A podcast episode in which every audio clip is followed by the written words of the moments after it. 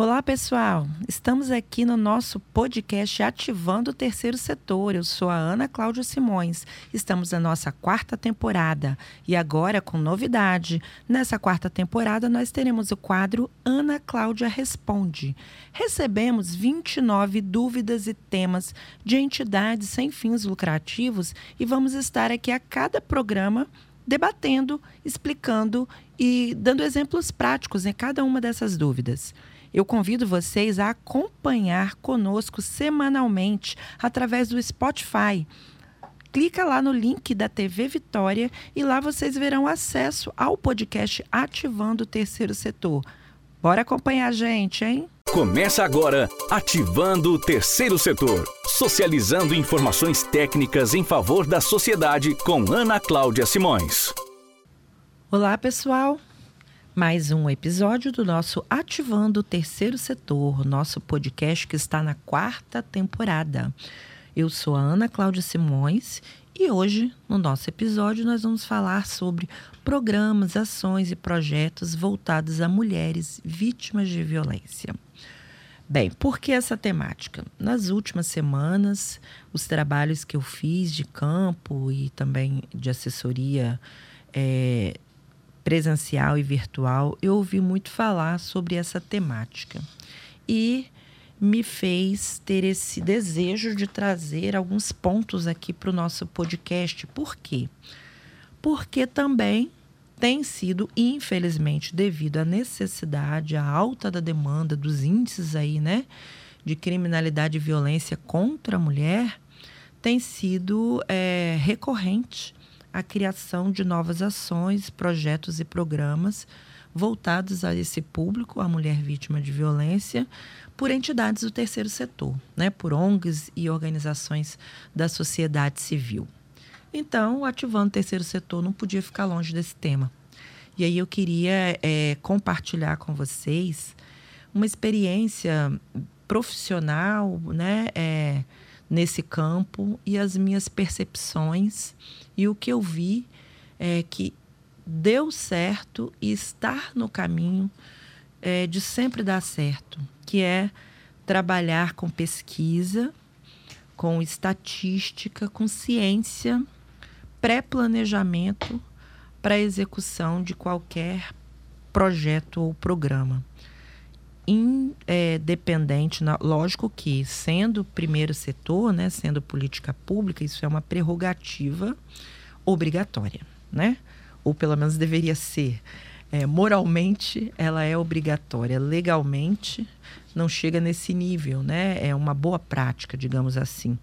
Mas como fazer política pública sem ter estatística, sem ter ciência que te é, balize para que você não gaste energia e recurso público em metodologias que não sejam potencialmente é, favoráveis e logicamente exitosas, né? Então a pesquisa ela te ajuda nisso. Agora eu quero falar para o público terceiro setor que não tem muito é, enraizado a prática de é, pesquisa quantitativa, né? É, como base inicial para elaborar os planejamentos. Quando eu digo não tem muito, eu digo a partir do olhar de quem trabalha com isso no dia a dia, conversa e entrevista dezenas de ONGs por vários locais, vários estados né, do país. Então, não é uma crítica, é só uma percepção. E eu acho que o caminho natural da melhoria dessa visão e da certeza que a ciência, a estatística, os números são base de planejamento está no terceiro setor cada vez mais é, é evidente, está né? Tá em ascensão, digamos assim. Por isso eu reitero que não é uma crítica, é só uma percepção. Bem, vamos lá. Primeiro, estamos falando de mulheres vítimas de violência. Qual a política pública que vai tratar desse viés? É, independente das políticas complementares que são criadas com liberalidade, existe se tem violência, já teve rompimento de vínculo, já tem um problema instaurado. Então, existe legalmente, de novo, a política de assistência social dentro da, da proteção especial, porque já temos um problema instaurado, que pode ser média complexidade ou pode ser alta complexidade. Média complexidade, se ainda não houve o rompimento do vínculo, e aí vai entrar o CREAS, que é o Centro de Atendimento Especializado em Assistência Social, com a sua equipe multidisciplinar de psicólogos e assistentes sociais, que precisam fazer visitas domiciliares a partir da permissão, né, da identificação do problema né, na vida dessa mulher e da permissão dela que seja feita a visita domiciliar e uma análise de cenário. Né? Então, entra a porta de entrada e em nível de política de assistência seria o CREAS, tá? o Centro de Referência Especializado em Assistência Social. Mas na grande maioria dos municípios já existem os centros de referência em atendimento a mulheres vítimas de violência, que seria um equipamento público para além do CREAS, muito mais especializado e exclusivamente concentrado na temática violência contra a mulher. Então, a maioria dos municípios tem isso. Por exemplo, em Vila Velha, o CRANVIVE. E assim tem Cransvi, né? Cada em Vitória, cada município, dando exemplo do Espírito Santo, tem aí o seu centro de referência. E o que, que é interessante no centro de referência especializado, como, por exemplo, um Cranvive ou qualquer outro semelhante? É que você tem a possibilidade de trabalhar com esse público de maneira especializada na lógica do planejamento e na lógica da pesquisa e da ciência. Por exemplo, vamos pegar um exemplo aqui de Vila Velha.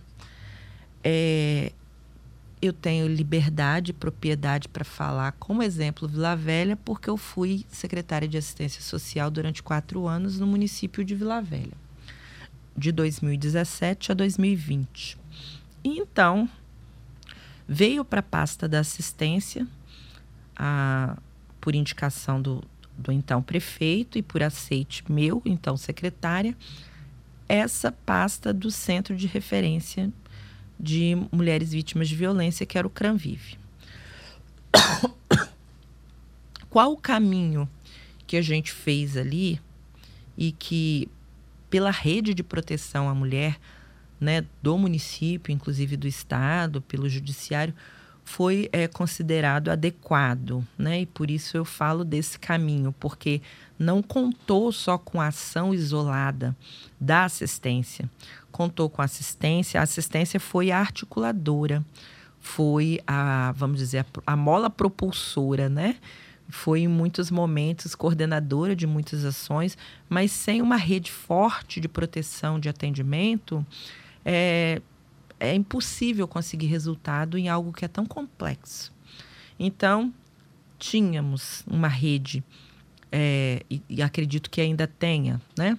uma rede que envolvia a política de assistência, a Secretaria de Saúde, é, os abrigos que eram estaduais, específico para mulheres vítimas de violência, todo o judiciário envolvido, né, as delegacias de proteção à mulher, as várias, de, né, várias da justiça mesmo, né, de violência doméstica, com as respectivas juízas coordenando, inclusive projetos internos dentro dos organismos em que trabalhavam.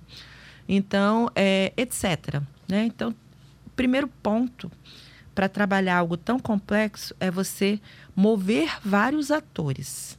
Precisa ter uma ação integrada e conjunta. Sozinho é muito difícil que um ou outro órgão dê conta de efetivamente reduzir índices, ver o antes e o depois e dizer: este programa, ou esta ação, ou este projeto reduziu a violência doméstica de tanto para tanto do ano tal para o ano tal.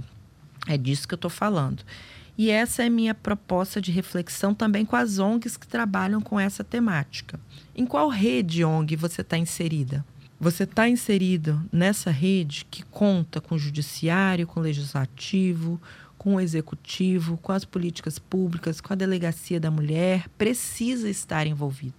Se você é uma instituição que trabalha com esse tema, você precisa estar no meio dessa rede. É a primeira é, socialização de uma metodologia que eu vi que deu certo e estava num caminho certo. Segundo, a gente trouxe a pesquisa e a ciência para juntos, de maneira coletiva, a muitas mãos, contando com uma equipe muito dedicada, uma equipe pequena é, de, de servidoras, mas muito inteligentes, dedicadas e estudiosas sobre o tema. E isso é, é um celeiro né, é muito vasto de ideias quando você junta um público com essa característica, né? Ele é muito fértil para ter ali várias ideias, mas ideias elas precisam estar rastreadas em ciência, em parâmetro, em dados, para que elas sejam efetivas, né? Porque nós estamos falando de problemas muito sérios e trabalhando com recurso de terceiro, seja ONG ou seja, primeiro setor, o recurso não é da própria ONG ou do próprio gestor público, ele é de terceiro sempre. Então a gente precisa ter responsabilidade na gestão desse recurso. E aí, falando um pouquinho dessa, dessa fase da pesquisa. Bem, é, desde 2011 eu estudo, leio e trabalho com pesquisas, dados é, sobre violência contra a mulher. Porque acho que talvez intuitivamente isso me incomoda e sempre incomodou, né? E também pelas oportunidades que se apresentaram a mim de maneira é, sequencial e reiterada. Eu falei, não, é para eu fazer alguma coisa, não pode ser uma coisa, não pode ser tanta coincidência, né? E aí, uma vez, no meio desse monte de coincidência que sempre me confrontava com essa temática, é, numa reunião de sociedade civil, era, éramos apenas um coletivo trabalhando em prol de boas ideias para somar com política pública e eu participava desse coletivo. Eu conheci uma juíza, a doutora Thelma Fraga, finada doutora Thelma Fraga, que faleceu né, há alguns anos. Mas eu a conheci nessa reunião, que então é, era juíza em Jacarepaguá, na, na, na vara de violência doméstica. E durante nossos é, encontros, nossos bate-papos e nossas socializações de, de experiências, ela falava bastante da, do incômodo que ela sentia de não compreender o que, que podia fazer uma mulher se empoderar ao ponto dela deixar é, de ser alvo de violência. E aí, dentro das falas dela, eu percebi que ela é, era a juíza responsável por condução das audiências de retratação. O que, que são audiências de retratação? É quando a mulher ela vai à justiça pedir para que o juiz retire o processo do agressor. Ou seja, ele foi preso, ele está preso, o agressor está preso. E essa mulher vai lá pedir para retirar o processo dele. E como juíza, e ela mesma falou isso nas reuniões, ela só podia fazer o papel dela de juíza. Mas ela que ficava agoniada ali tentando entender o porquê que acontecia isso. Por que, que essa mulher, depois de sofrer tanto é, e desse homem ser preso, ela vinha aqui pedir para tirar o agressor da cadeia, né? Da... Aí, é, e ela não podia fazer nada além de só pensar, porque o papel dela ali, naquele cenário, era ser juíza. E ela anotava num monte de papelzinho recortado à mão, a caneta. E um dia na reunião eu vi esses papeizinhos, né?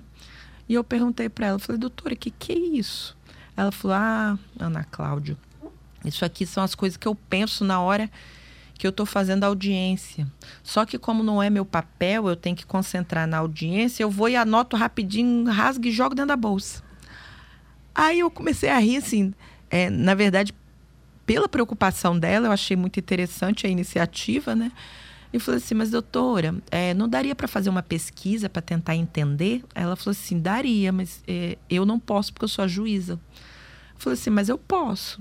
Então, é, ah, mas Ana Cláudia, a gente não, eu não tenho verba para contratar alguém para fazer isso. Eu falei assim, não, eu gostaria de fazer isso como voluntária. E aí, então ela falou assim, como voluntária, mas eu sou do Rio de Janeiro. As audiências são lá em Jacarepaguá. Falei, é, se eu conseguir uma maneira, eu vou fazer essa, esse trabalho, esse serviço voluntário para a senhora.